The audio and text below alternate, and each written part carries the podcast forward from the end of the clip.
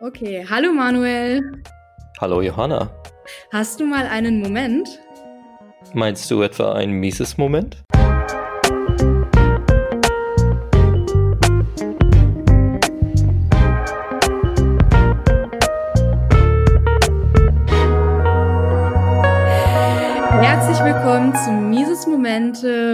Heute die erste Aufnahme und erste Folge mit Andreas Tietke. Andreas, stell dich gerne einmal vor. Was ist deine Rolle beim Mises Institut? Was müssen wir über dich wissen? Hallo Manuel, hallo Johanna. Ja, äh, ich bin Vorstand des Ludwig von Mises Instituts Deutschland und äh, ja, habe ein Buch geschrieben über Praxeologie äh, und beim Mises-Institut Deutschland, da beschäftigen wir uns eben mit der Verbreitung der Lehre Ludwig von Mises und äh, die Methodologie Ludwig von Mises, nämlich die Praxiologie im Allgemeinen. Also Ludwig von Mises hat mal gesagt, die Ökonomie ist das am besten ausgearbeitete Teilgebiet der Praxiologie und äh, darüber hat er auch hauptsächlich äh, geschrieben und seine Lehren verfasst. Aber es ist eben nur ein Teilgebiet und die Praxiologie ist sozusagen die Grundlage, die Basis und da geht es ums menschliche Handeln, kommt von Praxis, Handeln und Logos, Logik, Lo äh, Lehre, Theorie. Und ähm, damit beschäftigen wir uns und äh, dann mit allen gesellschaftlichen, psychologischen, äh, ökonomischen Themen rund um das Handeln, wann immer eine Handel, Handeln eine Rolle spielt. Und dort veröffentlichen wir auf unserem auf unserer Mises-Website äh, Artikel, Podcasts und auch auf unserem YouTube-Kanal. Und ich bin froh, dass ihr beide uns jetzt ein neues Format bringt, nämlich Mises Momente, ähm, ein Interviewformat mit euch beiden und herzlichen Dank dafür. Ja, gerne. Es ist uns eine große Ehre. Genau, vielen Dank, dass wir das Format umsetzen dürfen und ähm, würden uns dann auf jeden Fall gerne nochmal vorstellen. Ich Genau, ich bin, ich bin die Johanna, ich bin 26 Jahre alt, studiere derzeit noch im Master Finance und kenne den Manuel aus der libertären Szene. So groß ist die Szene ja nicht. Wir sind uns da schon, schon öfter mal über den Weg gelaufen, auch privat kommen wir sehr gut miteinander aus. Und allgemein werden wir im Mises Momente Format schauen, dass wir einmal natürlich die ganzen Teilfelder der österreichischen Schule beleuchten und auch ähm, dann etwas weitergehen und, und schauen, wie andere Gebiete, da steht mir gerade konkret Bitcoin vor, damit auch nochmal zusammenhängen, um da nochmal den Rundumschlag im Prinzip zu machen. Genau, würde ich da gerne einmal an Manuel nochmal das Wort übergeben. Ja, gerne. Ich bin Manuel, ich komme aus Frankfurt und bin Softwareentwickler, bin 38 und äh, die libertäre Szene, Johanna sagt, das ist sehr klein. Das, man sagte irgendwann mal, sie passt in eine Telefonzelle. Ich glaube, so weit sind wir nicht mehr. Es ist äh, schon einiges passiert. Und ähm, ich glaube, das kann aber noch größer werden und ja, ein, ein seriöses Format, wo es Inhaltliches gibt und äh, wo, wo man auch tatsächlich versucht, zu vermitteln. Äh, das ist der Anspruch, den ich habe, nach außen hin Leute zu erreichen. Und äh, ja, freut mich sehr, dass wir das äh, in Angriff nehmen können. Ja, okay, dann, dann gehen wir gleich mal in die Thematik. Also, Praxiologie. Für den einen oder anderen oder für jemand, der neu hier Zukunft bei der ersten Folge von Mises Momente, wird das vielleicht nicht ganz so, äh, ja, wird vielleicht etwas neu sein. Und ich glaube, hier gibt es einen schönen Comic äh, für, für die reinen Zuhörer, die kein Bild haben. Äh, wir sehen auf der Achse, es gibt eine Achse über die Fachgebiete in der Wissenschaft. Ja, das geht von mit zunehmender Reinheit. Auf der einen Seite mit geringster Reinheit sehen wir die Soziologen und es geht dann durch über die Psychologen, die Biologen, die Chemiker und die Physiker und ganz weit ab, das sind die Mathematiker. Ja, und mit die Anspielung hier ist, die Soziologen haben natürlich eine sehr unreine äh, äh, Analyseart und die Mathematiker ist natürlich rein in der Gedankenwelt, alles abstrakt. Und auf dieser Achse ist jetzt nicht, äh, sind die Praxiologen noch nicht eingeordnet. Ja. Das wäre vielleicht mal eine Maßnahme. Ja, also äh, die, die Praxiologen, die Logiker und die Mathematiker, die beschäftigen sich mit äh, a priori Schlussfolgerungen. Äh, das heißt, äh, da geht es um Dinge, die a priori wahr sind ähm, und nicht mehr testbar, ja, also wie bei der Mathematik. Äh, es gibt Grundannahmen, Axiome und von denen ausgehend wird geschlussfolgert. Wie zum Beispiel eins und eins ist zwei. Man kann da jetzt kein Experiment aufsetzen. Der Empiriker kann jetzt nicht hingehen. Man kann es versuchen, aber ein Experiment aufsetzen, um zu widerlegen, dass eins und eins zwei ist. Ähm, das wäre nicht möglich. Ähm, und es ist Beispielsweise auch der Satz c Quadrat gleich a Quadrat plus b Quadrat ist auch eine Tautologie, also sozusagen eine immer wahre Aussage bedeutet das. Ähm, das ist eben die Beschreibung, eine andere Beschreibung für eine, ein Dreieck in der Ebene. Ein rechtwinkliges Dreieck in der Ebene. Das heißt, ähm, die Aussagen der Mathematik sind a priori Aussagen, sie sind von vornherein gültig und nicht durch Erfahrung überprüfbar oder widerlegbar. Und bei der Logik ist es ebenso. Auch äh, logische Schlüsse sind a priori gültig. Und bei der Praxeologie ist es ebenso. Ähm, die Grundannahme der Praxeologie ist, der Mensch handelt. Ähm, er setzt Mittel ein, um Ziele zu erreichen. Und alles andere dann in Mises Buch Human Action oder auch in meinem Buch Der Kompass zum lebendigen Leben sind Schlussfolgerungen ausgehend von dieser Grundannahme. Ähm, beispielsweise, dass Wert subjektiv ist, äh, die Gegenwart äh, vorläufig, die Zukunft ungewiss, äh, die, die, die Vergangenheit äh, unumkehrbar, äh, der Grenznutzen abnimmt etc. Äh, das sind praxeologische Schlussfolgerungen. Und im anderen Bereich gibt es dann sozusagen die Empirie. Und da haben wir äh, bei der Empirie, bei den, da geht es also um Beobachten und Auswerten, Beobachten und Interpretieren. Und äh, da haben wir natürlich die Naturwissenschaften, die hat Mises, äh, den hat Ludwig von Mises äh, in, innerhalb der Empirie einen besonderen Status zugeschrieben, äh, jetzt nicht von der Methodologie her, ähm, sondern weil die Erkenntnisse dadurch, dass Ursachen und Wirkungen isolierbar sind und äh, die Ergebnisse jederzeit für jedermann testbar sind. Also testen heißt vergleichen mit einem objektiven Standard, also einem unpersönlichen Standard wie Meter oder Kilogramm. Ja. Es macht jetzt keinen Unterschied, ob äh, äh, Manuel äh, eine Messung vornimmt in Meter oder, oder Johanna oder Andreas. Ja, das ist äh, ein objektiver Standard. Der Meter ist für jeden gleich lang, wohingegen bei Werturteilen ist es subjektiv. Ja, da gibt's kein, da geht's um Nutzen und da gibt's eben keinen Urnutzen, der irgendwo herumläge wie ein Urkilogramm oder ein Urmeter. Da gibt's nur ganz, ganz viele, äh, acht Milliarden in etwa, äh, subjektive ähm, Standards, wenn man das so sagen will, aber keinen einzigen objektiven. Und äh, wenn man dann jetzt äh, bei den Naturwissenschaften, da lassen sich eben dadurch, dass sich die Zusammenhänge äh, zwischen messbaren Größen isolieren lassen, Ursache und Wirkung. Jeder Mann kann jederzeit äh, testen.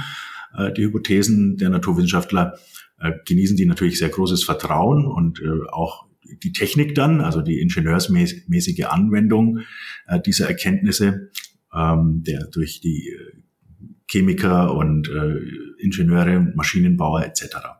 Und dann haben wir sozusagen äh, noch einen Bereich der Empirie, den nannte Ludwig von Mises das Verstehen.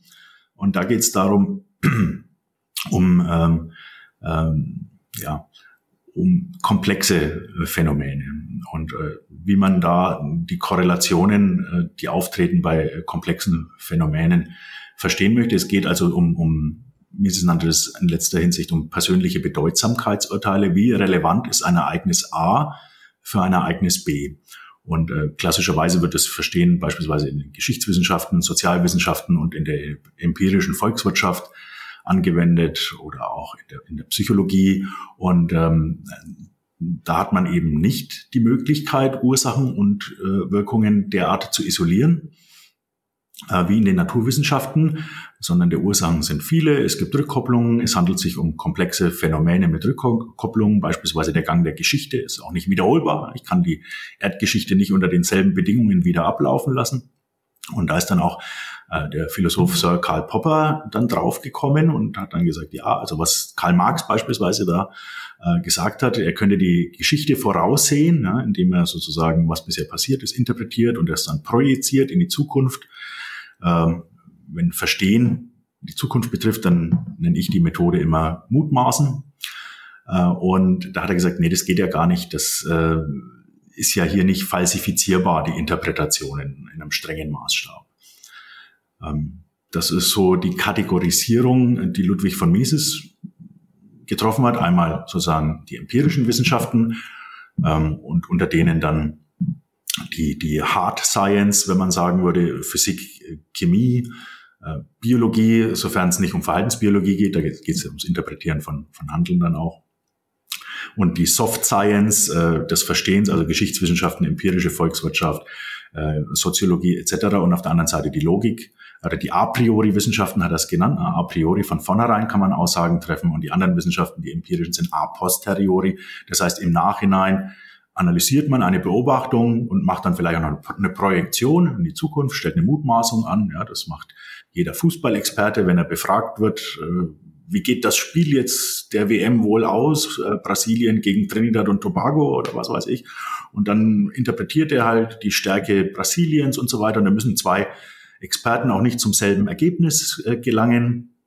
Und weil es eben persönliche Bedeutsamkeitsurteile sind, die letzthin dann nicht mehr objektiv testbar sind, die bei der Methode des Verstehens und Mutmaßens angewandt werden. Deswegen sprach Ludwig von Mises auch vom eigentümlichen Verstehen, also eigentümlich hier im Sinne, das ist was Persönliches, ne? das ist eine eigentümliche Interpretation.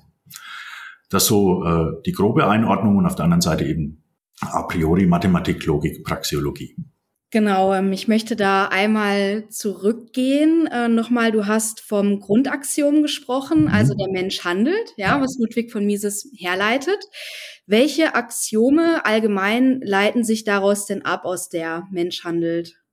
Also das ist das Axiom und dass der Mensch handelt, ähm, da leiten sich dann eben die, die, die Schlussfolgerungen äh, daraus ab. Also beispielsweise äh, die subjektive Wertlehre. Ja? Also dass das Mittel erhält seinen Wert von dem Ziel her, äh, das der Handelnde verfolgt. Ne? So konnten äh, beispielsweise die Praxiologen auch ganz einfach äh, mit der subjektiven Wertlehre erklären, warum Bitcoin einen Wert hat oder warum es keinen intrinsischen Wert gibt äh, intrinsischen Wert gibt. Äh, ähm, also dass der, der Wert in der Sache selbst liegt, begründet liegt. Nee, der, der Wert liegt immer begründet in demjenigen, der was mit der Sache anfangen will. Ne? Also wenn da, wenn es einen Haufen Gold gibt, ganz viele Tonnen Gold und aber niemand, der damit handeln will, dann ist der Wert null. Ne? Niemand benutzt es als Mittel, um ein Ziel damit zu erreichen. Äh, das ist jetzt ein Beispiel und die anderen Beispiele, ich hatte ja schon einige genannt, abnehmender Grenznutzen, Ungewissheit der Zukunft für den Handelnden. Wenn alles schon feststünde, dann gäbe es auch nichts mehr zu entscheiden. Da stünden auch die Entscheidungen schon fest. Also ist äh, Handeln und die Ungewissheit der Zukunft ist eine Tautologie. Es gibt kein Handeln, wenn die Zukunft gewiss ist. Oder beispielsweise, man kann eine Schlussfolgerung des Axioms ist, äh, äh, dass das ähm, jüdisch-christlich-islamische Bild, das in, in, im, sagen wir mal, im, im populären Gebrauch, also es trifft nicht auf alle zu, die die Religion haben, äh, eines Bossgottes, ja, der, der allwissend ist und allmächtig, dann kann die Praxologie sagen, ja, okay, diese Annahme eines Bossgottes in dem Sinne, der, der, der handelt, ja, die verstößt gegen äh, die Grundsätze der Praxologie, denn dann müsste wenn er allwissend ist, äh, dann kann er nicht mehr handeln. Ne? Wenn er schon alles weiß, inklusive aller Entscheidungen, ähm, dann gibt's nichts mehr auszuwählen. Ne? Dann kann er nur noch, noch zugucken. Also da kann man auch solche Widersprüche sogar in, in, ähm, in der Religion kann man mit Praxeologie aufdecken ich glaube, für jemand, der noch nicht sich mit Praxeologie sich beschäftigt hat, der ist vielleicht noch nicht so, da, man sagt, äh, oder es kommt, wie du schon sagtest, mit Popper, also Karl Popper, ähm, das wird mehr oder weniger, ja, teilweise so als Schlagwort einfach dahin gewonnen. Popper hat das gesagt, deswegen machen wir das so und äh, mhm. man hat niemals nochmal einen Schritt zurück gemacht, okay, Mhm. Was sind da die Grundannahmen oder die Voraussetzungen? Ja. Ich weiß gar nicht, ob Popper jetzt so bei manchem, was jetzt in der Sozialforschung betrieben wird, da überhaupt noch selber sich wiedererkennen würde oder, oder wiedererkennen ja. würde, dass in Zusammenhang ja, und er hat, auch, er hat ja auch so diesen, diesen, diesen Sündenfall des Utilitarismus begangen, Karl Popper, indem er dann äh, das Social Engineering doch begründet hat. Äh, sagt er, ja, das ist schon empirisch testbar, ja. Also das ist, äh, und zwar äh, ist es piecemeal, also äh, testbar, Stück, wenn, wenn, wenn es piecemeal, also stückchenweise testbar ist, hat aber dann auch, äh, Anthony de Assay ist ihm da auf die Schliche gekommen, eine nicht informative Tautologie verwendet, nämlich piecemeal hat er gar nicht weiter definiert, sondern gesagt, es ist testbar, wenn es testbar ist. Ne? Und da haben wir jetzt diese ganzen äh, sozialen Wissenschaften, die sich dadurch durch, durch Poppers These des, der Falsifiz Falsifikationismus etc. und dass das auch in, in Bereichen der Soziologie, Politologie, Ökonomie möglich wäre, die haben sich dann in den Stand der Naturwissenschaften erhoben gesehen, äh, gemeint, sie, sie sind jetzt wissenschaftlich, könnten sie Wissen mit der gleichen äh, Sicherheit liefern. Und äh, das ist natürlich ein Trugschluss und außerdem äh, ist natürlich, sind, sind es natürlich sehr utilitaristische äh, Sichtweisen, wenn man so tut, als könnte man Nutzen objektiv vergleichen. Ja, als gäbe es da ein, also als könnte ich da durch Umfragen so und so viel wollen das und so und so viel wollen das und dann kann ich sagen, na ja, für die Gesamtheit ist das und das besser. Ne? Also das ist natürlich Quatsch, wenn man beispielsweise, wenn vier Menschen einen fünften misshandeln, 80 Prozent äh, wollen dann äh, die Misshandlung, 20 Prozent nicht. Ich sagt aber nichts darüber aus, wie sehr ja, jemand etwas will, wie sehr es demjenigen, der misshandelt wird, Unrecht ist, misshandelt zu werden, etc äh, weil eben Wollen und Nutzen keine äh, quantitativen Elemente haben. Ne? Also das bedeutet, äh, wenn ich erstens gegenüber zweitens vorziehe, das nennt man in der Praxeologie eine Präferenzskala, ja, ich mag lieber nicht misshandelt werden, als misshandelt zu werden, dann ist in dieser Präferenzskala erstens gegenüber zweitens keinerlei Information darüber enthalten, wie sehr ich erstens gegenüber zweitens vorziehe. Ja, und ähm, das ist also der große Unterschied auch zwischen Präferenzen in der Praxeologie, die man mit Ordnungszahlen beschreibt, erstens, zweitens, drittens, und was man dann tut in den empirischen Wissenschaften, nämlich Größenzahlen, sogenannte Kardinalzahlen verwenden, eins, zwei, drei, vier, ja, mit denen kann man algebraische Operationen durchführen, sinnvoll. Das kann man äh, mit Ordnungszahlen nicht. Ne? Erstens und drittens ergibt nicht äh, viertens. Genau, und ähm, in der empirischen Sozialforschung ähm, ist es natürlich auch so, dass man A, die Thematik hat, dass sich ja Präferenzen auch ändern. Ne? Die sind ja nicht festgeschrieben, gerade mhm. wenn es ja auch wirklich darum geht, ein Handeln in der Zukunft zu versuchen abzuleiten, ist natürlich eine Sache, wie bin ich gerade aufgestellt? Das hat ja verschiedene Ursachen und wie bin ich vielleicht in einem Monat aufgestellt oder wie verändert sich mein Handeln. Ja, das ist ähm, beispielsweise auch natürlich in der Wirtschaftsforschung auch so. Ich habe die Bachelorarbeit über den Mindestlohn geschrieben und die deutsche Forschung sagt beispielsweise, dass der Mindestlohn das Beste ist, was Deutschland passiert ist und das ist nicht übertrieben. Das ist tatsächlich so, dass so solche Aussagen getroffen worden sind aus dem Grund, dass man ja die, die Korrelation gesehen hat, Beschäftigungswachstum, ähm, aber natürlich das nicht äh, messen kann unter der Bedingung oder beziehungsweise unter Einbezug der aktuellen makroökonomischen Umstände und äh, das dort nicht einbetten konnte. Mhm. Das ist natürlich, das finde ich so ein perfektes Beispiel auch irgendwo dafür, dass wir das nicht wirklich, äh, die, die Methodik der Naturwissenschaften nicht da in die Sozialforschung irgendwie richtig einbetten können, ja. ohne zu gewissen Fehlschlüssen gegebenenfalls zu kommen. genau, also der Mindestlohn ist, ist ein sehr gutes Beispiel, ja, weil da, wenn man jetzt äh, unbedarft, also ohne logische äh, Grundausrüstung daran geht und dann beobachtet man das und dann sagt man meinetwegen, da gab es einen Mindestlohn und dann gab es in der Zeit, in der ein Mindestlohn eingeführt wurde, stellen wir auch fest, dass äh, der Wohlstand äh, der, der Arbeiter angestiegen ist. Dann ist eine auf das andere zurückzuführen. Das wäre eine, eine fehlerhafte Interpretation, ne? weil wir können äh, sagen, dass diejenigen Erkenntnisse, die mit der Methode des Verstehens äh, gewonnen werden, dann als falsch erwiesen sind, wenn, wenn sie gegen die Logik, die Mathematik, äh, die Praxeologie oder auch äh, naturwissenschaftliche Erkenntnisse verstoßen. Und beim Mindestlohn ist das ganz klar der Fall. Da kann man sicher sagen, wenn der Mindestlohn unterhalb des Marktlohnes liegt, dann ist er sowieso wirkungslos. Und wenn der Mindestlohn oberhalb des Marktlohnes liegt, dann führt er tendenziell zur Arbeitslosigkeit. Und das kann man a priori aussagen. Ich würde vielleicht gerne ein bisschen Teufelsadvokat für die Empirie in der Sozialwissenschaft, also äh, ja, spielen. Ganz grundsätzlich könnte man zum Beispiel Sozialismus so als äh, These, das ist, äh, oder Hypothese, äh, dass das funktioniert, in den Raum stellen und da gab es ein paar Experimente zu. Mhm. Ja, da gab es ja BRD und DDR und Nordkorea und Südkorea und mhm. man kann auch vielleicht in so, Hongkong, äh, Festlandchina und, und Taiwan. Also ich die Experimente sind natürlich sehr, äh, sind nicht wiederholbar. Ne? Mhm. Das ist ja historisch und äh, es ist nicht, äh, da, da sind diverse Sachen nicht gegeben, die man gerne in der empirischen Forschung hätte. Ja, Isolierung von, ähm, also von einem einziger Variable will man ja möglichst immer nur haben und alles andere ist konstant. Ist ja alles nicht mhm. möglich. Mhm. Aber ich weiß nicht, äh, könnte man auch in der Sozialforschung, wenn man Experimente groß genug anlegt, nicht schon sagen, dass man auch mit der empirischen Methode arbeiten kann?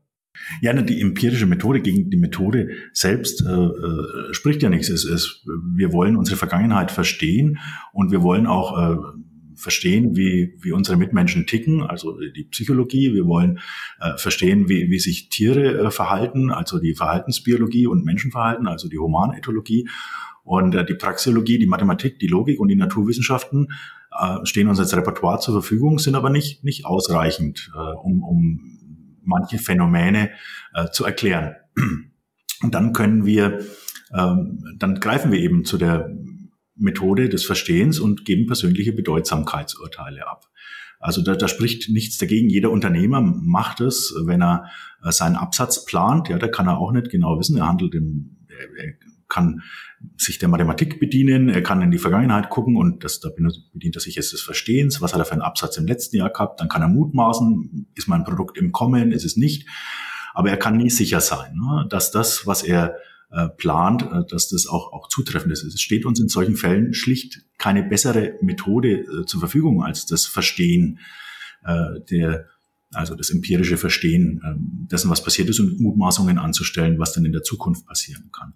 Äh, angesprochen jetzt auf Sozialexperimente wie Sozialismus, da hat Mises ja in der Gemeinwirtschaft äh, bereits in den 1920er Jahren nachgewiesen, äh, dass der Sozialismus am Ende daran scheitern muss, dass es keine Geldrechnung gibt, die Produktionsmittel komplett in der Hand äh, einer Gruppe von Personen ist und nur die entscheidet dann, also der, der Staat wie diese Produktionsmittel äh, verwendet werden, dann haben, haben die natürlich keine äh, den Preis nicht mehr als Knappheitsindikator, weil ja keine anderen Produzenten mehr nachfragen. Ähm, das kann man zum Sozialismus sagen. Zunächst kann man zum Sozialismus dann auch so sagen, funktioniert. Ja, der Praxeologe würde gleich sagen, funktioniert für wen? Ja. Äh, er funktioniert vielleicht für die Menschen gut, äh, die das besser finden, äh, wenn die Produktionsmittel bei einer, nur einer Gruppe von Menschen ist, die dann auch Kommandogewalt haben und die dann auch äh, über die Polizeigewalt verfügen, das durchzusetzen, dass niemand anders sich Produktionsmittel äh, verschafft und damit Handel treibt und äh, ähm, die Gruppe mag das besser finden, aber alle anderen, die natürlich bedroht werden, äh, für die ist das eine feindliche Handlung. Ne? Du darfst nicht Besitz verwenden, um etwas herzustellen. Ne? Äh, das, das ist eine feindliche Handlung. Das ist eine Drohung mit Zwang.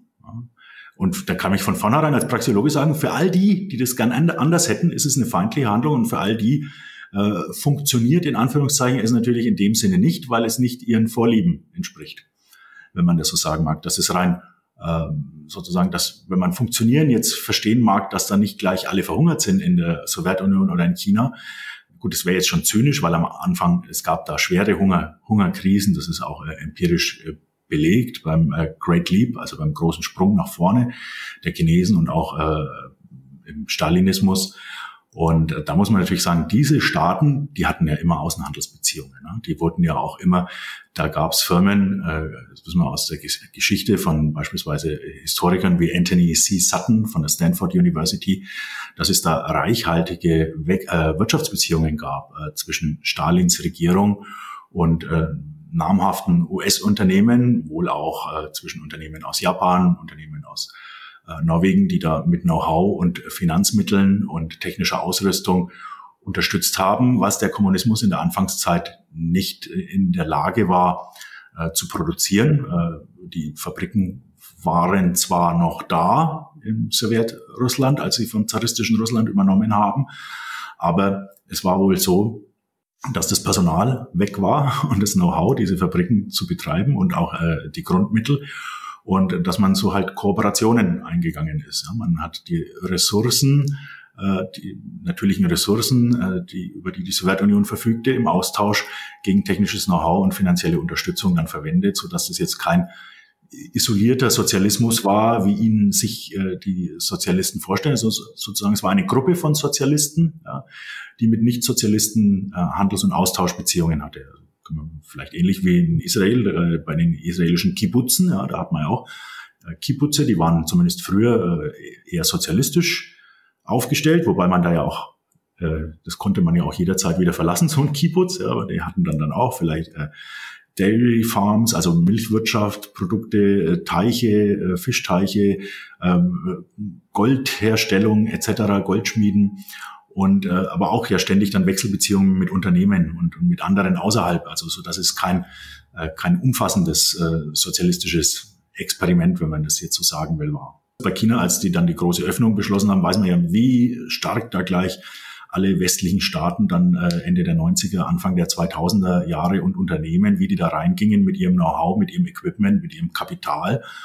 Und äh, der, der KP, also der Gruppe der, der kommunistischen Anführer in China, ähm, da mehr oder weniger die Möglichkeit gegeben haben, diese Entwicklungen herbeizuführen in China. Genau, ich glaube, die aktuellen Sozialismusbefürworter sehen gewisse Punkte auch selber, ne, dass äh, Sozialismus als geschlossenes System einfach nicht funktioniert. Es wird ja kaum noch reiner Sozialismus gefordert, sondern immer so eine Art, was als Marktsozialismus bezeichnet wird, wo im Prinzip umverteilt wird, aber ein Restbestand an wirtschaftlicher Freiheit immer noch gewährleistet ist. Ne? Mhm. Ähm, ich fand, finde den Punkt aber spannend, ähm, nochmal, du hast es gerade angesprochen, auf die moralische Ebene zurückzugehen. Mhm. Ähm, der, die Praxologie oder die Austrian School lebt ja davon, ne, ähm, vom, vom subjektiven Werturteil und von der subjektiven Wertlehre von Karl Menger mhm. natürlich. Mhm. Da ist jetzt die Frage, wie, wie wo oder, oder wie grenzig ähm, ab, wo sind die Unterschiede zu dem aktuell vorherrschenden Relativismus oder auch zum Objektivismus, der durch Ayn Rand vertreten wird? Ja, also der, der Relativismus, da, da kann man sagen, die Aussage, alles ist relativ, ist ein äh, performativer Widerspruch, weil auf sich selbst angewendet würde das auch heißen, dass diese Aussage selbst relativ ist. Und dann ist es einfach ein nicht informativer, performativer Widerspruch. Äh, den kann man getrost äh, zur Seite legen, weil daraus keine weitere Erkenntnis folgen kann. Ähm, der Objektivismus Ayn Rands, da wäre jetzt für mich interessant, was denkst du, worin ist, liegt der begründet? Also was, was, was ist Ihre Kernbotschaft, Ihre Kernaussage des Objektivismus? Auf die Moral bezogen? Ja. Also Moral ist für Ayn Rand ja generell etwas Normatives und ja. ähm, auf jeden Fall auch bezogen allgemein auf das Leben, also dass moralisches Werten sehr, sehr wichtig ist. Ja. Und das, ähm, Han, das, das, das Höchste für Ayn Rand ist so natürlich, dass ähm, man sich selber verwirklicht im Rahmen seiner Werte, seiner Moral und seiner Vorstellungen. Ja, also der, aus der Praxeologie kann man sagen, äh, die Praxeologie ist deskriptiv, nicht normativ. Also sie beschreibt lediglich, was ist. Ähm, äh, es gibt keine normative Wissenschaft, also keine Wissenschaft von etwas, was sein sollte. Das sind immer äh, subjektive äh, Wunschvorstellungen, äh, was sein sollte, subjektiv.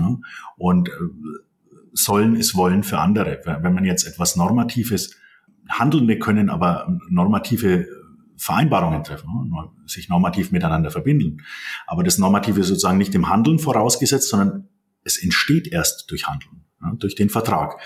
das Recht ist immer das Spiegelbild einer Verpflichtung. Ich kann eine Vereinbarung treffen und das ist dann normativ. Dann sage ich dann, ähm, ich verkaufe dir, Johanna, ein Auto für 20.000 Euro, ja, und dann verpflichte ich mich, dir das Auto zu geben und du verpflichtest dich, mir die 20.000 Euro zu geben. Jetzt haben wir hier einen Zoll. Ne? Also Johanna soll 20.000 Euro zahlen, Andreas soll ihr das Auto liefern.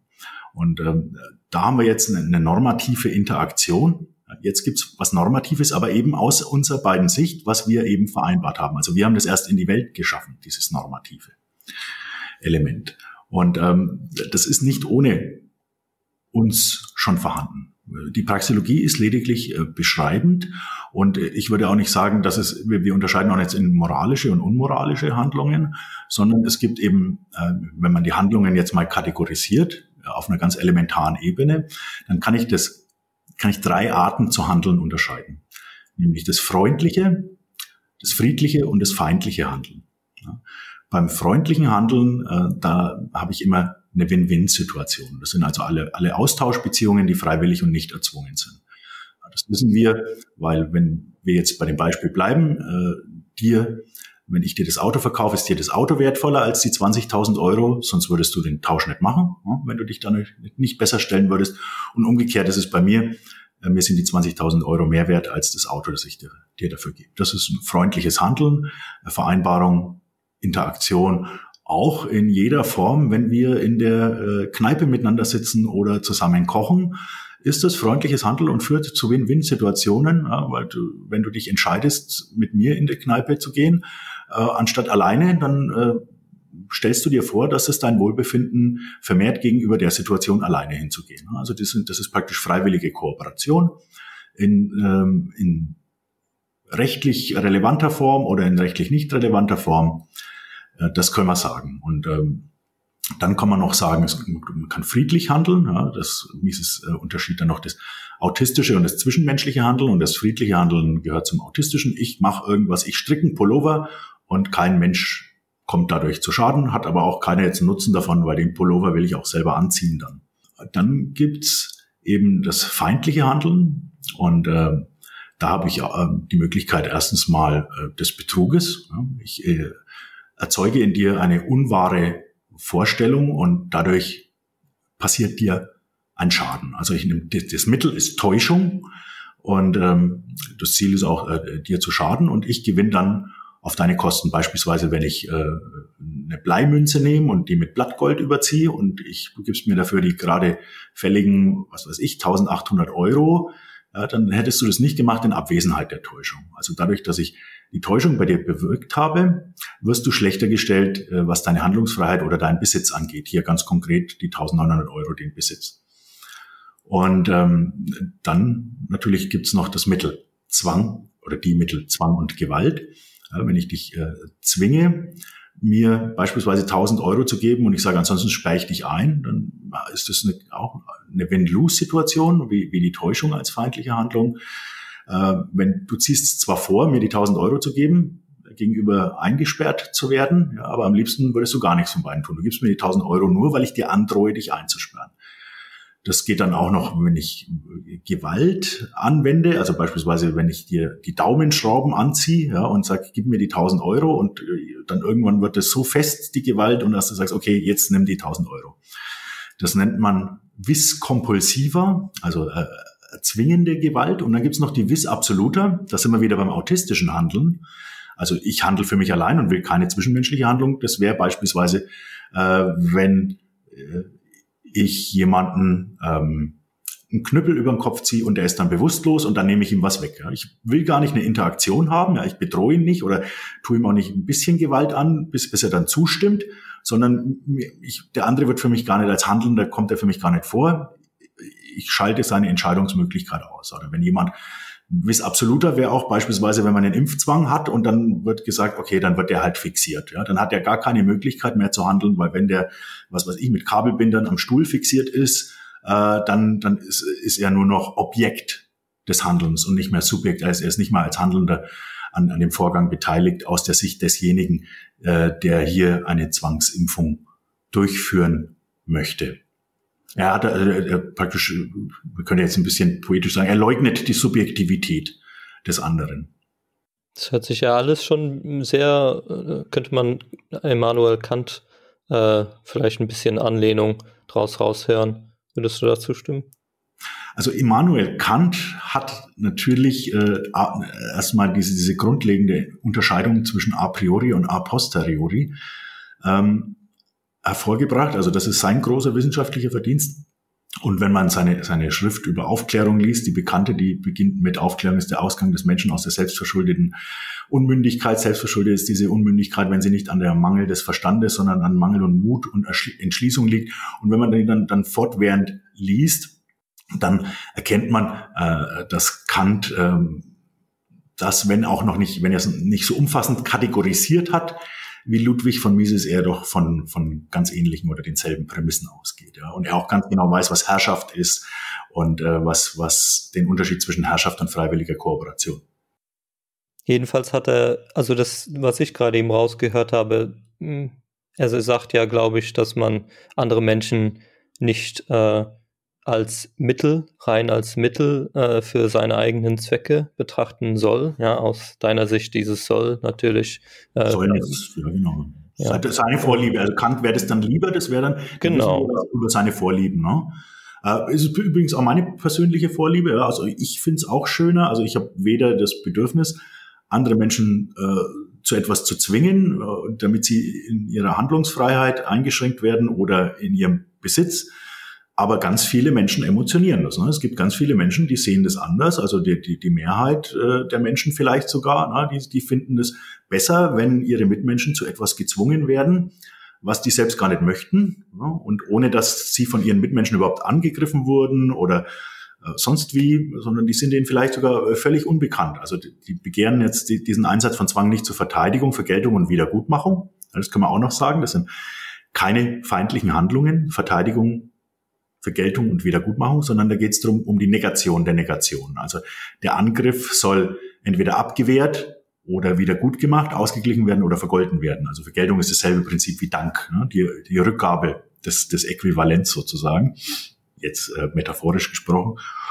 Aber wir wissen, ganz viele Menschen emotionieren stark, äh, dass ihre Mitmenschen gezwungen werden, äh, Geld für Dinge zu zahlen, für die sie es in erster Linie ohne den Zwang gar nicht tun möchten ähm, ihnen Dinge zu verbieten, beispielsweise das Rauchen in Kneipen, dass vielleicht die Menschen, der, der Kneipenbetreiber und die da kommen, die haben ja da wenn die alle da drin waren, bislang eingewilligt, dass das so passiert. Und jetzt kommt ein anderer und sagt aber, nein, ich will, dass XY dies nicht mehr tun darf und ich bin auch bereit äh, oder ich finde es auch gut, ja, wenn die dazu gezwungen werden, sozusagen diesen Befehl zu befolgen und im Zweifel dann auch, nicht im Zweifel, sondern bei Zuwiderhandlung ähm, Zwangsmaßnahmen eingesetzt werden, die ja üblicherweise jetzt hier Zwangsgeld, Zwangshaft und unmittelbarer Zwang sind, in etwa auch in der Reihenfolge, äh, damit sich Menschen anders verhalten, nämlich so, wie sie es schöner fänden.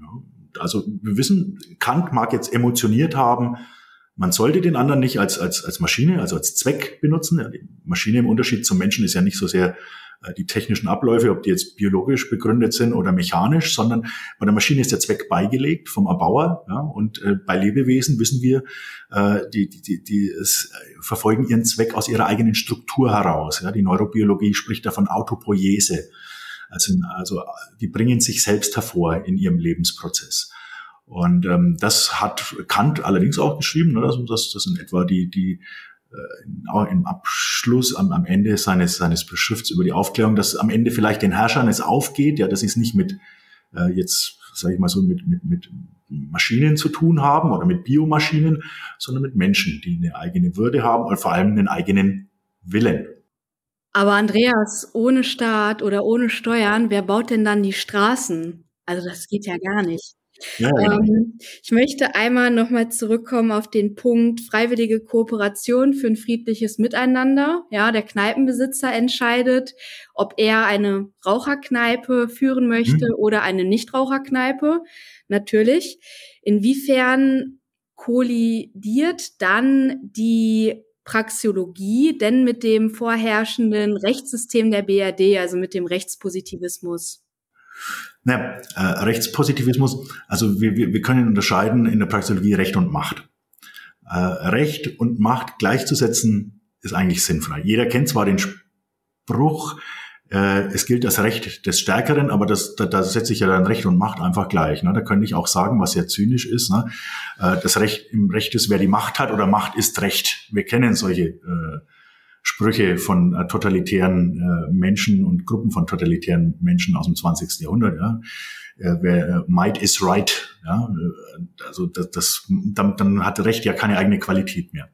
Also kann man sagen, Recht ist was, ähm, das wird durch normative Interaktion geschaffen, also Vereinbarungen, ähm, Verträge, äh, Verabredungen, gemeinsame Handlungen etc die auf Freiwilligkeit beruhen und dann habe ich immer zu jedem Recht korrespondiert eine Pflicht. Ja.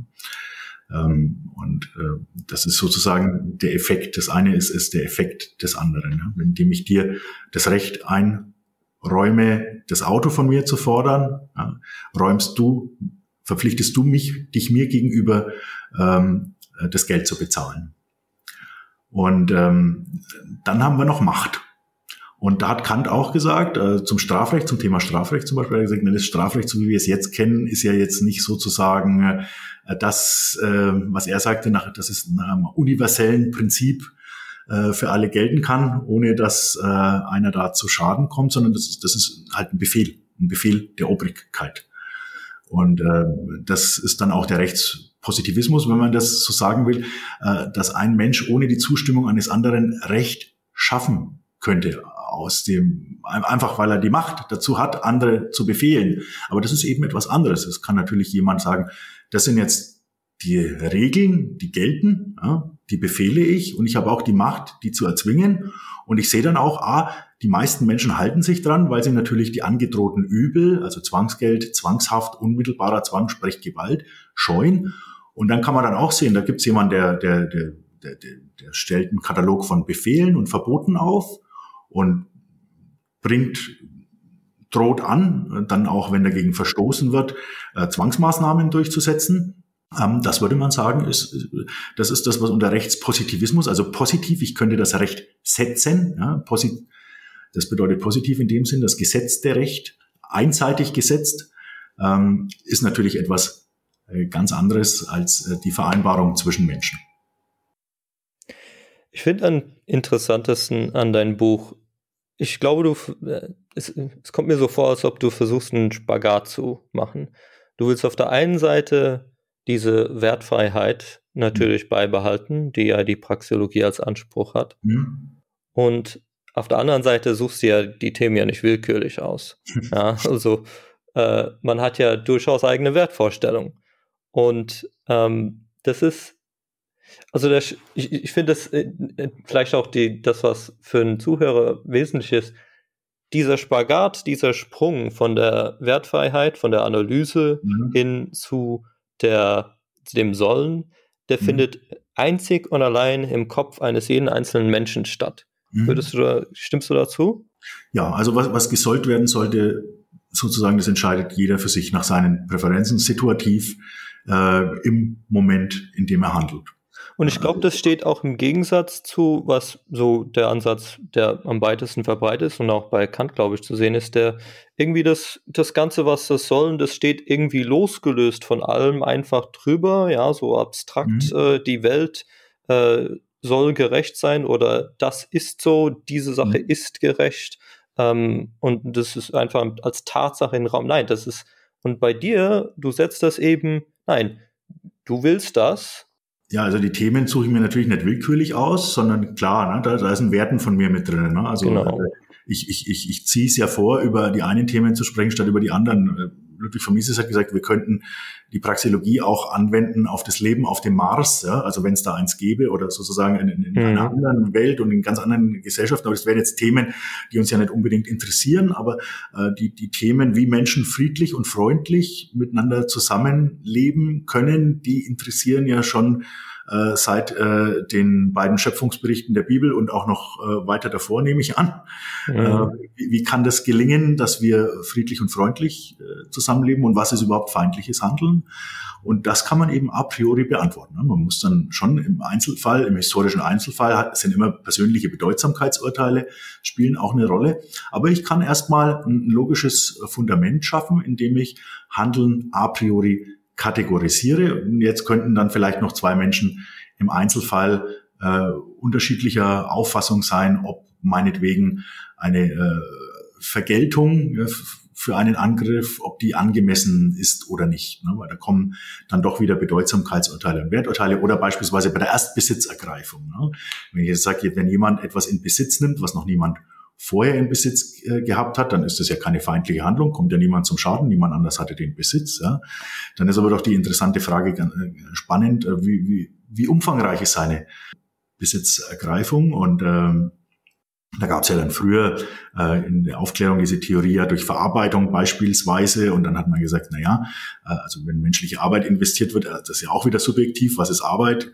Äh, ich glaube, es war John Stuart Mill, äh, der diese die, das äh, in den Raum gestellt hat. Und dann kann man sagen, na gut, wenn ich jetzt ein, ein Glas Farbe in den Ozean kipp, dann gehört mir jetzt der Ozean oder ich setze meinen Fuß auf eine Insel und dann gehört mir jetzt äh, die, die, diese Insel äh, komplett, obwohl ich nur einen Teil besitze. Also Besitz kann man schon eingrenzen. Ne? Besitz ist etwas, die Kontrolle über etwas haben. Ne? Wenn ich an einem Teil einer Insel bin, habe ich natürlich nicht die Kontrolle über die ganze Insel und auch nicht die Kontrolle über den Ozean, wenn ich äh, Farbe ein, reinschütte. Aber da kann man jetzt immer, äh, da, da spielen jetzt schon wieder Umfang, Größen etc. eine Rolle, also persönliche Bedeutsamkeitsurteile ähm, so dass äh, die Praxis, also das Handeln, wenn es dann in der Realität stattfindet, durchaus nochmal unterschiedlich interpretiert werden kann. Wir können aber immer sagen, wenn diese, wann immer diese Interpretationen sozusagen gegen Schlussfolgerung der Praxeologie verstoßen, dann können wir sagen, die sind falsch. Es kann aber immer verschiedene Interpretationen geben eines Vorgangs, die weder gegen die Grundaussagen der Praxeologie, der Mathematik noch die Erkenntnisse der Naturwissenschaft verstoßen.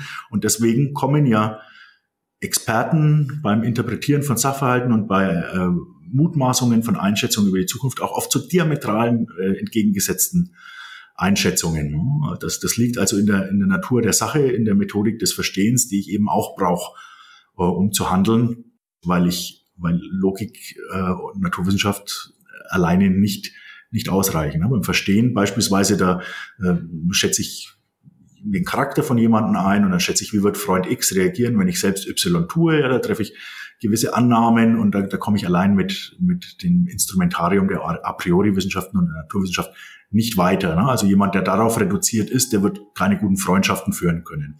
Also wie gesagt, das ist auch nochmal äh, das Verstehen an sich und die Sozialwissenschaften und die Psychologie etc. Das hat ja alles äh, einen Nutzen für Handelnde, einen Zweck für uns. Wir müssen nur wissen, wann das missbraucht wird, beispielsweise äh, solche wissenschaftlichen Methoden, um, um vorzutäuschen, dass wir jetzt sicheres Wissen oder vorzutäuschen, äh, ich könnte experimentell feststellen, dass äh, ein Mindestlohn ähm, den Wohlstand hebt. Ne? Da, da, können wir eben sagen, nein, das verstößt gegen die Praxeologie. Das kannst mhm. du. Die Wissenschaft, ähm, das ist ja aus meiner Sicht äh, lässt sich die Wissenschaft gewissermaßen vor den Karren spannen. Äh, mhm. die, die ist es ja nicht äh, einzig und allein bei der Praxiologie die Wertneutralität äh, als Anspruch da. Das gilt ja allgemein für alle Wissenschaften. Mhm. Und ich finde, man stellt das bei manchen Sachen fest, dass die Diskussion relativ schnell aufhört, wenn man explizit das anspricht.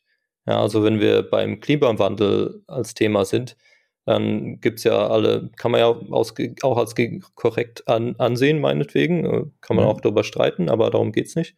Der, ob, ob jetzt den Klimawandel nachweisbar gibt oder nicht. Mhm. Aber sobald man dann den Themensprung machen zu dem Werturteil, nämlich der Frage, mhm. okay, dieser Bauer irgendwo in Afrika oder die, die vielen Menschen im, im Entwicklungsländern, die eben doch mit für die es einen wesentlichen Unterschied macht, ob Energie teuer ist oder günstig. Mhm. Ähm, wie steht diese, äh, deren Leben und was die gerne hätten mhm. äh, im Verhältnis zu ähm, irgendwelche andere Menschen, die postuliert werden in 50 Jahren zum Beispiel? Äh, ja, so diese ganzen Werturteile, mhm. die sind, sobald, sobald ich jedenfalls meine Erfahrungen das in den Raum bringe, hören die Diskussionen relativ schnell auf. Mhm. Also die, die Wissenschaftler lassen sich meines Gefühl nach insofern, insofern von den Karren spannen, als dass sie einfach ihre Ergebnisse vorlegen mhm. und es so tun, als ob das jetzt äh, als Aussage alleine schon recht alles weitere rechtfertigen würde, was sie dann.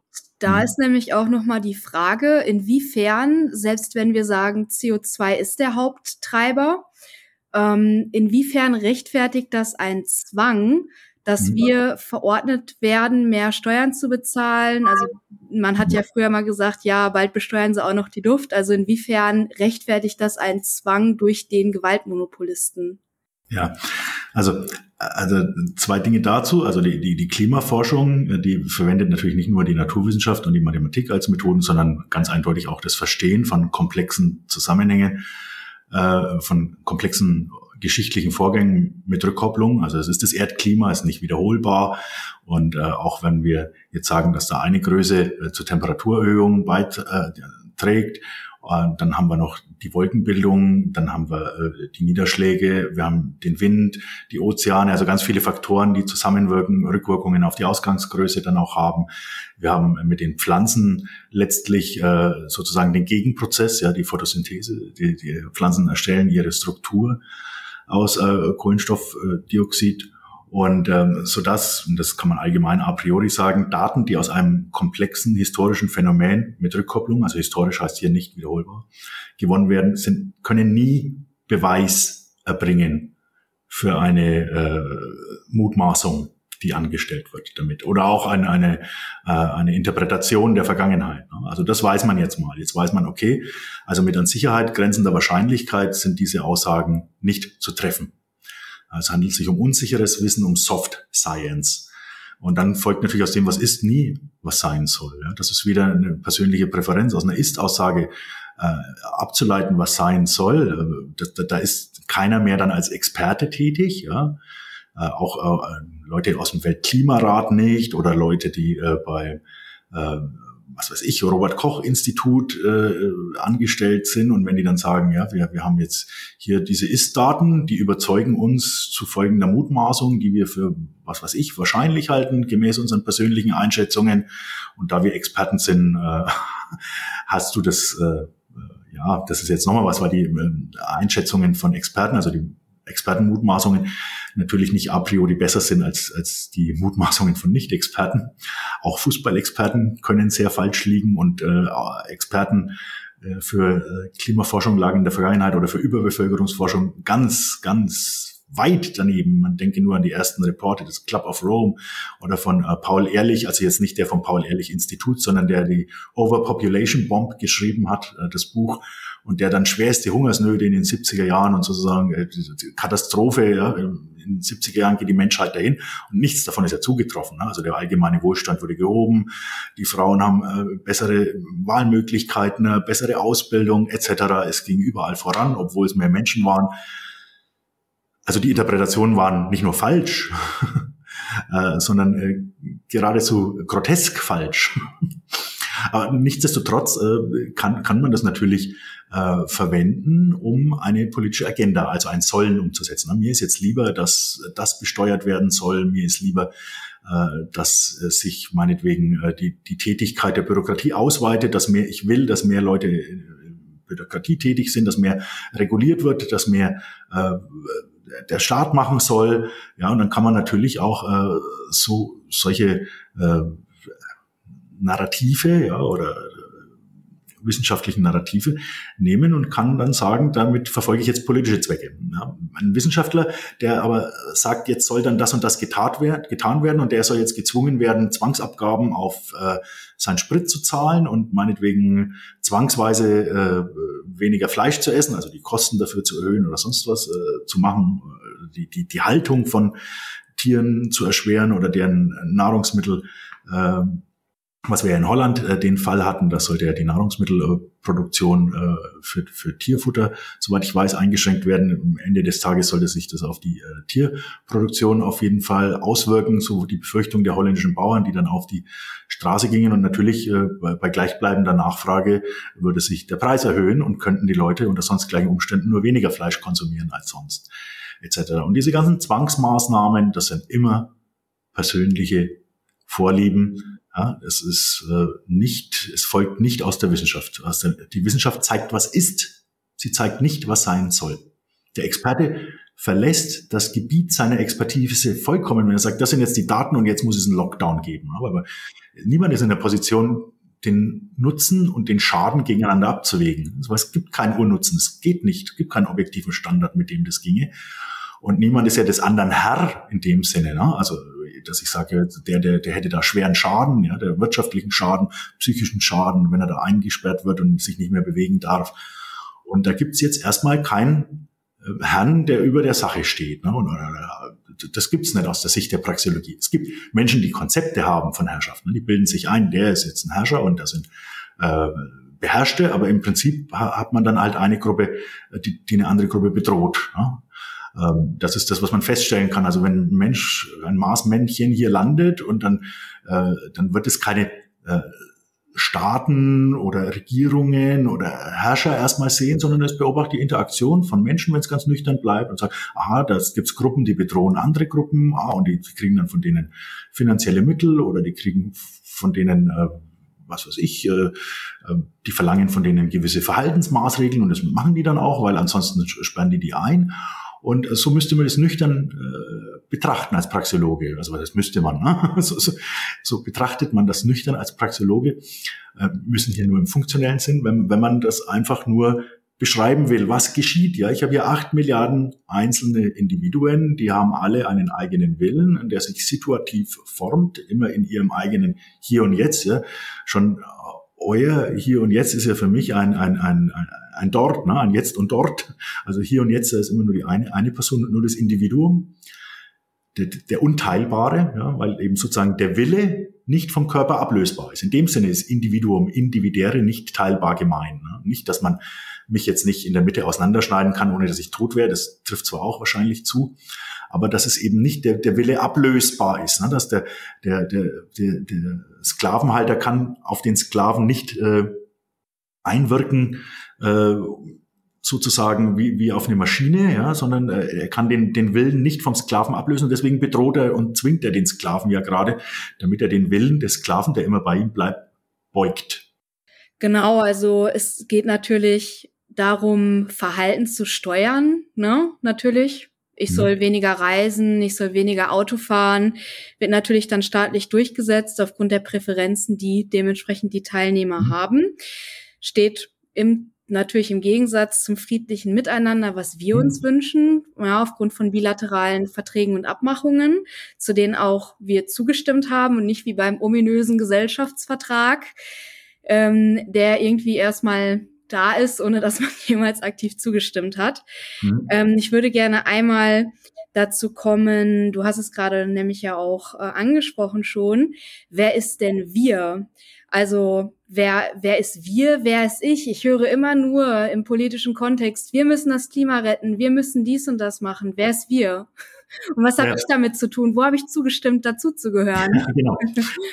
Ja, ja, also das ist natürlich eine spannende Frage. Ich ist immer klar, wer gemeint ist. Bei du auch. Ne? Das schwer wird's bei Sie. Sie haben das und das getan und schwer wird's bei wir. Wir haben das und das getan. Ne? Also wir erschließt sich nicht ohne ohne weitere äh, Informationen, die notwendig sind. Und mit wir meint natürlich der der äh, politische Unternehmer dann in dem Sinne ähm, alle, die er in seinem Konzept, ja, in seinem Konzept ist gibt es ja sowas wie handelnde Staaten, handelnde Völker, ja, davon geht er aus. Da kann der Praxeologe zwar sagen, nein, immer Individuen handeln.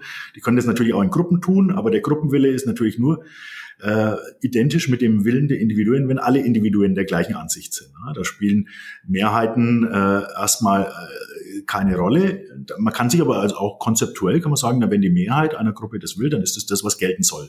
Das ist dann halt eine persönliche Präferenz. Ne? Das soll dann gelten. Aber das ergibt sich nicht aus der Sache, nicht aus der Zahl, nicht aus der Anzahl, daraus folgt gar nichts.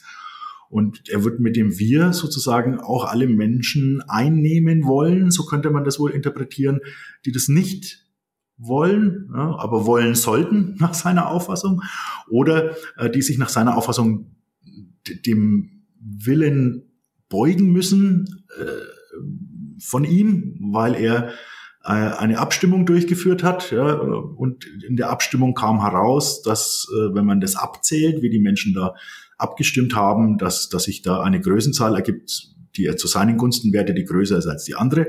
Und aufgrund dieses Konzeptes, das er sich so vorstellt, denkt er dann, äh, spricht er für alle auf einem gewissen Landstrich. Das ist ein, verbreitetes gedankliches Konzept. Und wir können, und es gibt, Menschen können sich alle möglichen gedanklichen Konzepte machen. Das, das geht, und manche sind schick und manche nicht so schick und manche, die, die lassen sich gut vertreten anderen gegenüber, je nachdem, was, was der andere gerade will, ob das ihm dienlich ist, so ein Konzept. Aber als Praxiologe können wir immer sagen, naja, Jetzt, jetzt gibt es hier ein gedankliches Konzept. Wie, wie verstößt es erstmal gegen die harten Wissenschaften, Praxeologie, Logik, Mathematik, Naturwissenschaften? Dann kommt man da schon drauf sagt, ja, es ist der Einzelne, der handelt, ein Kollektiv kann keinen Willen haben, außer sozusagen, ich sage, der Wille aller dieser Gruppe ist der gleiche im Hinblick auf einen Gegenstand. Und äh, dann, da der Wille ja auch immer situativ ist, wird sich da irgendwann, wenn sich da ganz sicher Unterscheidungen ergeben im Lauf der Zeit. Ähm, und dann kann man sagen, dieses Konzept ist fehlerhaft. Ne? Das ist, äh, ist eine, eine falsche Vorstellung. Richard Wagner würde, würde von einem Wähnen sprechen. Ja? Er hat sein Haus Wahnfried genannt, wo mein Wähnen Frieden fand. Ja? Weil auch er erkannt hat, dass Menschen ganz viel wähnen. Ja? Also ganz viel sich, sich Konzepte machen, ausgedachte Konzepte und ähm, die, die diese Re Konzepte, diese ausgedachten dann mit der Realität verwechseln. In, in, im Buddhismus äh, und im Hinduismus weiß man das auch sehr, sehr gut. Ne? Das, also das ist auch so ein Begriff von Maya. Ne? Wenn Menschen ausgedachte Konzepte über die Realität haben, die, die nicht auf der Realität, auf, weder auf unserer Erfahrung noch auf unserer Logik beruhen. Ich finde deine du machst viel mit Sprache und, und oder du machst viel an der Sprache fest. Du hast gerade eben dieses, äh, haben schon das Sollen gehabt, dass das ein bisschen äh, vielleicht mehr auf sich hat. Wir hatten gerade eben das Wir. Ähm, ich ich glaube, ich habe rausgehört äh, vorhin auch, äh, dass es sowas wie Friede ist nicht gleich Friede. Na, ne? also wenn, wenn jemand nur etwas macht, weil er bedroht wird, weil er von dem anderen als Objekt betrachtet wird, ich benutze dazu feindliche Handlung.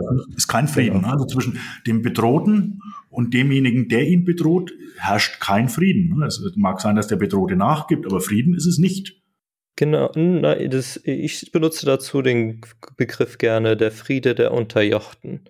Ja, es, ist, äh, es schlägt keiner zu, es muckt auch vielleicht gar keiner auf. Vielleicht muss auch nur ein Blick von dem Bedrohenden irgendwo mal schweifen, damit er kommuniziert, dass es die Eskalationsspirale hier angesetzt ist. Ja, also, und die, die Sprache ist auch, du hast ja so, so manche Sachen wie, die Welt schuldet mir nichts, nicht einmal Gerechtigkeit. Ja, ja also, ich finde, für, für einen persönlich setzt das ein bisschen diese, diese Perspektive etwas besser. Also in der Theorie ist es alles wertfrei, und ähm, aber für einen selbst ist das auch schon ganz nützlich, äh, einfach mal zurückzutreten und äh, zu sagen, nein, ich, ich habe hier ähm, Wege, die ich gehen kann. Ja, es gibt, mhm. ich kann diese Entscheidung, jene Entscheidung, der bedroht mich jetzt und okay, wertneutral betrachtet, no. ähm, ist es, okay, macht er so. Natürlich hat man aber dann doch ein Gefühl. Ja, natürlich hat man dann doch ein Werturteil, ich würde das gerne so oder so machen. Mhm. Und das ist eben das Interessante an deinem Buch, dass du eben versuchst, das einfach runter zu iterieren. Ist deine Absicht da vielleicht auch ein bisschen einfach nur mal explizit auszudrücken? Hier, das ist der Vorgang hier, das ist der Sachverhalt. Mhm. Ja. Und in der Theorie alles wertfrei, aber hier seid euch bewusst, das ist das, was ihr macht. Ihr macht hier, ihr macht hier die Herrschaft, ja, und vielleicht, wenn der eine oder andere das nochmal so explizit runteriteriert bekommt und nicht so in diesen ganzen etablierten Begriffen wie wir und sollen mhm, mhm, mhm. verloren ist, ja, doch nochmal sich vielleicht ein paar Sachen anderes überlegt. Ja, also das ist natürlich eine Möglichkeit, dass äh, die Menschen, dass, dass, dass manche Menschen, wenn sie mein Buch lesen oder auch Mises lesen, über Praxeologie lesen, dass sie dann sagen, oh, Okay, das ist also eine feindliche Handlung, was, was, was hier weit verbreitet passiert. Das sind feindliche Handlungen. Ähm, das habe ich so noch nicht gesehen und dann, dann vielleicht sein, sein Handeln reflektiert. Ne? Also das ist ähm, schon eine Möglichkeit.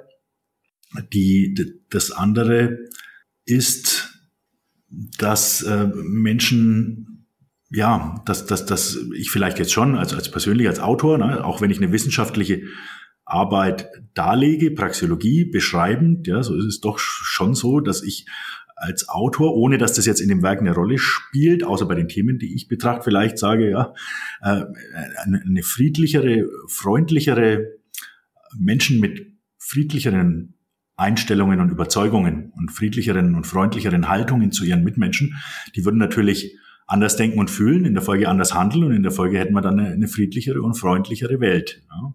Und das wäre mir natürlich persönlich recht, weil ich, das ist ja wieder a priori, ich mag keine feindlichen Handlungen gegen mich. Ne? Äh, wenn ich die mögen würde, also wenn ich damit einverstanden wäre und, und das vorziehen würde, wäre es ja schon immer eine feindliche Handlung. Genau, und einmal auch natürlich die Reflexion der Handlung, die ich im Prinzip vorgenommen habe. Na, also der ähm, Folgen, die sie nach sich zieht, ist natürlich ein, einmal der Punkt. Aber ich finde auch so ein bisschen der Shift von der Betrachtungsweise.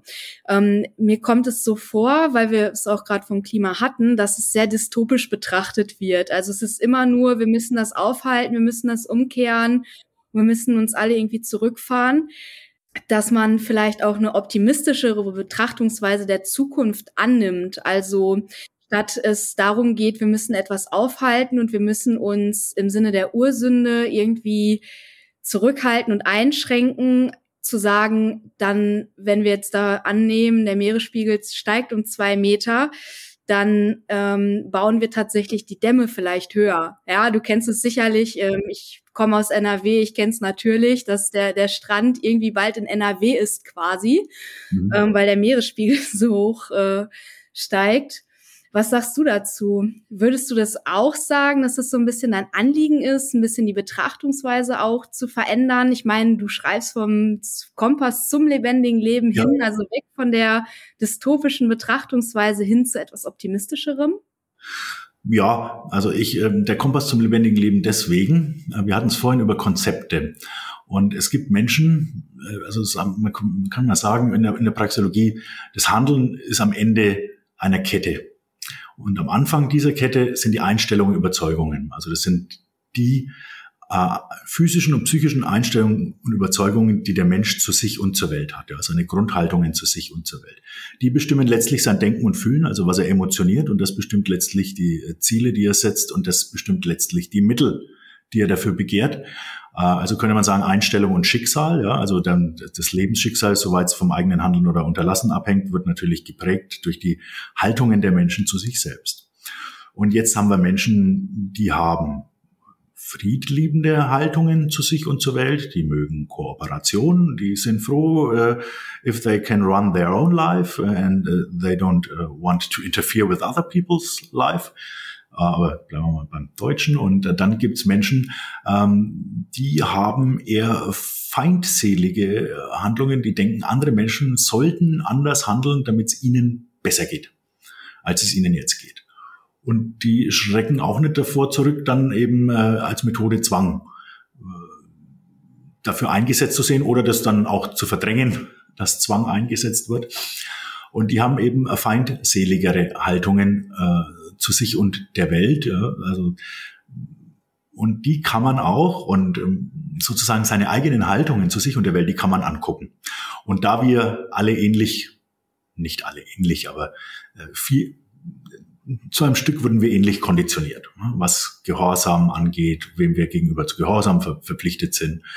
Ähm, das kommt aus dem Kulturkreis. Ja, wir haben alle den Schulzwang erfahren. Ja, da wird, wird man nicht gefragt, sondern das ist ein Zwang. Ja, also die Eltern werden mit Übeln bedroht, wenn sie, wenn sie dem nicht nachgeben und das Kind letztlich auch.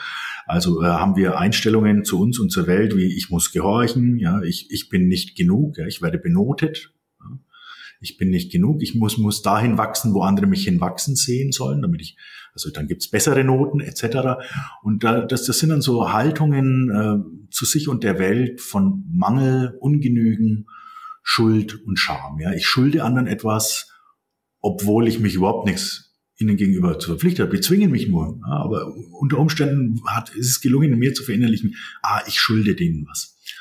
Ungenügen, ja. In der Praxeologie können wir sagen, jeder ist jederzeit vollkommen, weil jeder ist das, Kausalität ist eine Grundkategorie der Praxeologie, also ist jeder das notwendige Ergebnis seiner Lebensgeschichte. Ja. Und in dem Sinne vollkommen. Max Stirner hat das gesagt. Ja.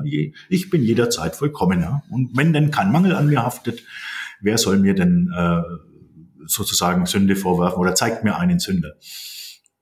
Interessanterweise findet man das in den, in den äh, spirituellen Traditionen überall auf, auf, auf der, der Welt auch. Also ganz ähnliche Haltungen äh, zu sich und zur Welt, ob es jetzt Buddhismus, Sufismus, äh, christliche äh, Mystik oder Hinduismus etc. ist.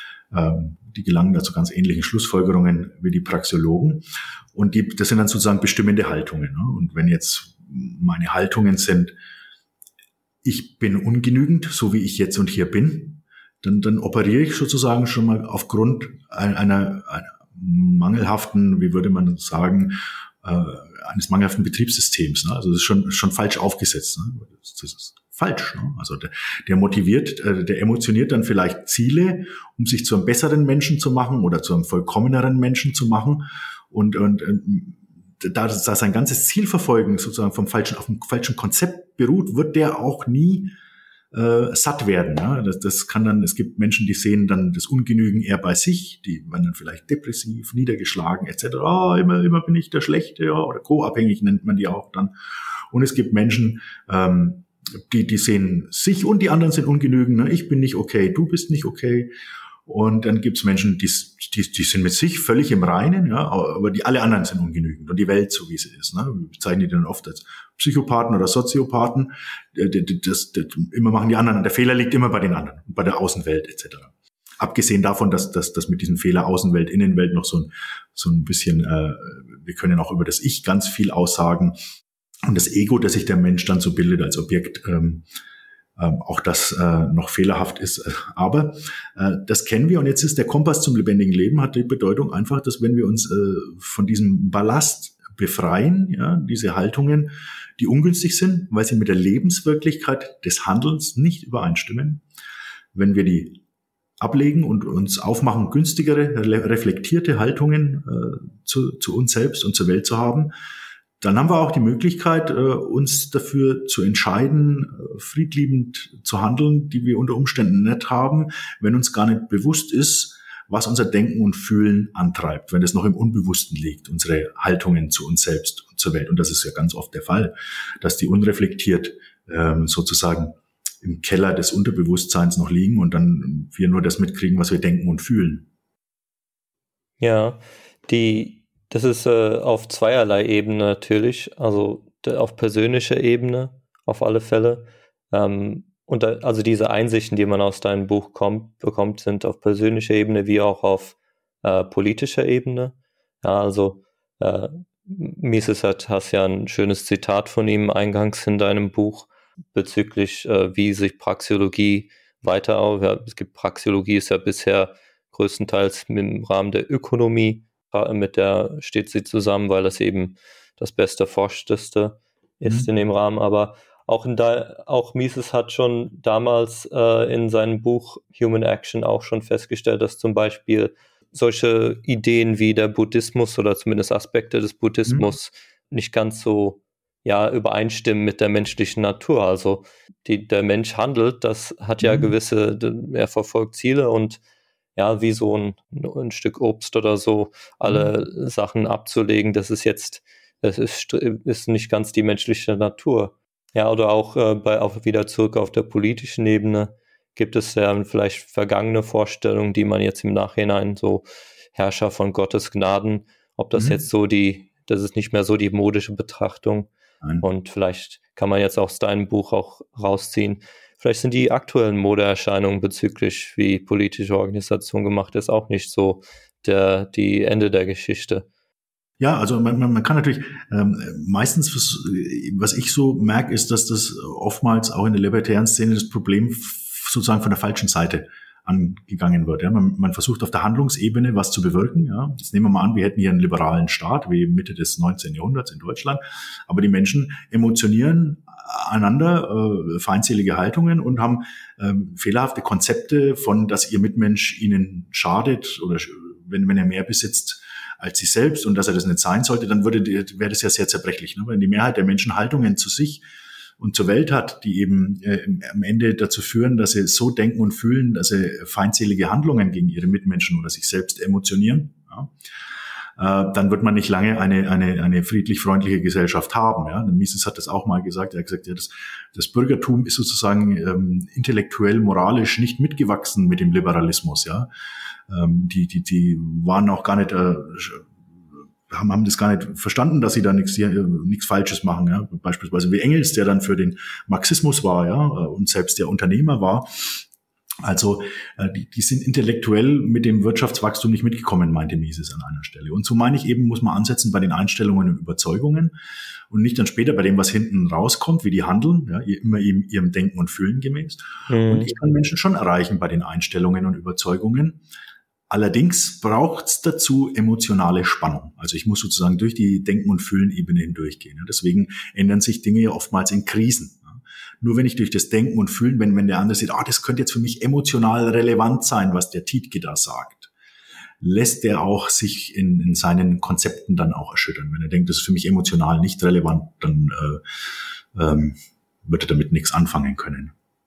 Es ist bei Diskurs ja doch, also es ist einfacher, Freund-Feind-Betrachtungen zu machen, mhm. ja, und gut-böse und äh, man selber ist natürlich immer der Gute und der andere mhm. der Böse. Und das ist, das ist auch ja das, was emotional aufreibt. Ja, ja. das ist, glaube ich, ein Nachteil, den man hier noch oder etwas, was man verbessern könnte, vielleicht an, an diesem Ansatz. Das ist ja wie, wegen der Wertfreiheit, äh, Wertneutralität, ein bisschen genau. kalt. Ne? Das ist ein bisschen ab. Äh, aber man kann also, das aber sehr emotional anfühlen. Ne? Und da kommen dann aber Menschen ins Spiel, Menschen, die die Praxiologie anwenden. Also beispielsweise ich habe am Ende meines Buchs ja diese 31 Einstellungssätze, die man anwenden kann.